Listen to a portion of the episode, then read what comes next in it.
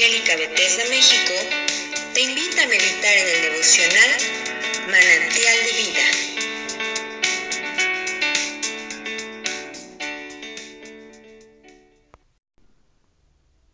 En esta oportunidad te invito a que me acompañes y que juntos reflexionemos acerca del capítulo 6 del libro del profeta Oseas.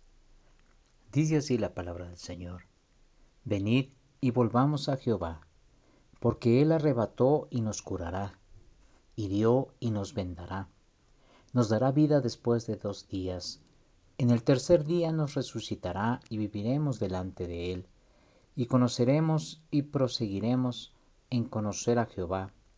Como el alba está dispuesta su salida, y vendrá a nosotros como la lluvia, como la lluvia tardía y la temprana a la tierra. ¿Qué haré a ti, Efraín? ¿Qué haré a ti, oh Judá? La piedad vuestra es como nube de la mañana y como el rocío de la madrugada que se desvanece. Por esta causa los corté por medio de los profetas, con las palabras de mi boca los maté, y tus juicios serán como luz que sale. Porque misericordia quiero, y no sacrificio, y conocimiento de Dios más que holocaustos. Mas ellos, cual Adán traspasaron el pacto, allí prevaricaron contra mí. Galaad, ciudad de hacedores de iniquidad, manchada de sangre. Y como ladrones que esperan a algún hombre, así una compañía de sacerdotes mata en el camino hacia Siquem. Así cometieron abominación. En la casa de Israel he visto inmundicia, Allí fornicó Efraín y se contaminó Israel. Para ti también, oh Judá, está preparada una ciega, cuando yo haga volver el cautiverio de mi pueblo. En este capítulo 6 del libro del profeta Oseas, el Señor sigue hablándonos, sigue invitándonos a través del profeta, a través de esa voz de Dios aquí en la tierra, y Él nos invita y nos dice, venid y volvamos a Jehová. Sí, Él nos arrebató, pero también Él nos cura. Él nos hiere, pero también nos venda. Él nos reprende, pero también nos anima y nos exhorta. Él, Él nos levanta. Él es el que está a favor de su pueblo, a favor de nosotros. Él nos dará vida después de dos días, dice. En el tercer día nos resucitará y viviremos delante de Él.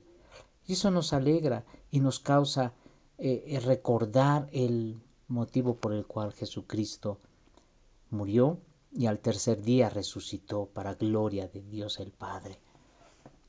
Nosotros, nosotros hemos de entender estas señales, estas palabras, pues el Señor quiere que tú y yo podamos, así como el alba está dispuesta a su salida, Así como la lluvia ha de venir, la lluvia tardía y la lluvia temprana, así hemos de proseguir conociendo a nuestro Dios.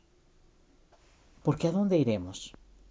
¿A dónde escaparemos del juicio que ha de venir a esta tierra? Nosotros solamente hemos de buscar la misericordia y la gracia de nuestro Dios. Pero tú y yo nos hemos a veces desviado y a veces hemos caminado sin darnos cuenta con un camino que no es agradable a nuestro Dios. Sin embargo, Él quiere, Él desea que tú y yo nos volvamos completamente a Él. Él quiere, dice el Señor, no más sacrificios. Él no quiere ya más sacrificios. Él quiere que nosotros tengamos misericordia, que nosotros vivamos obedeciendo su palabra, acatando cada una de sus indicaciones, pues Él nos ama y nos ha dado de su grande amor.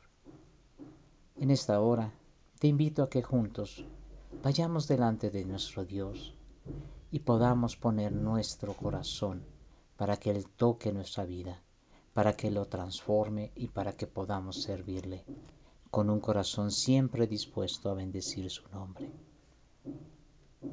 Dejemos atrás dejemos todo peso, como dice el apóstol Pablo, todo peso que nos agobia.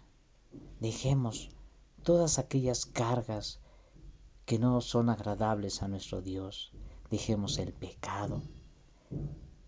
Corramos con paciencia la carrera, porque el Señor viene pronto. El Señor está a las puertas y Él anhela y Él desea que tú y yo vayamos a su encuentro. Preparemos pues nuestro corazón para estar listos para cuando el Señor venga por su iglesia.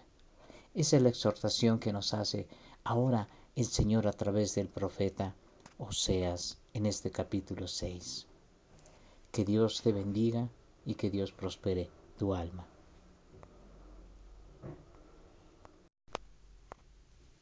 Si esta devocional ha sido de bendición para tu vida, compártelo con otros. Y síguenos en nuestras redes sociales como Misión Evangélica Bethesda México.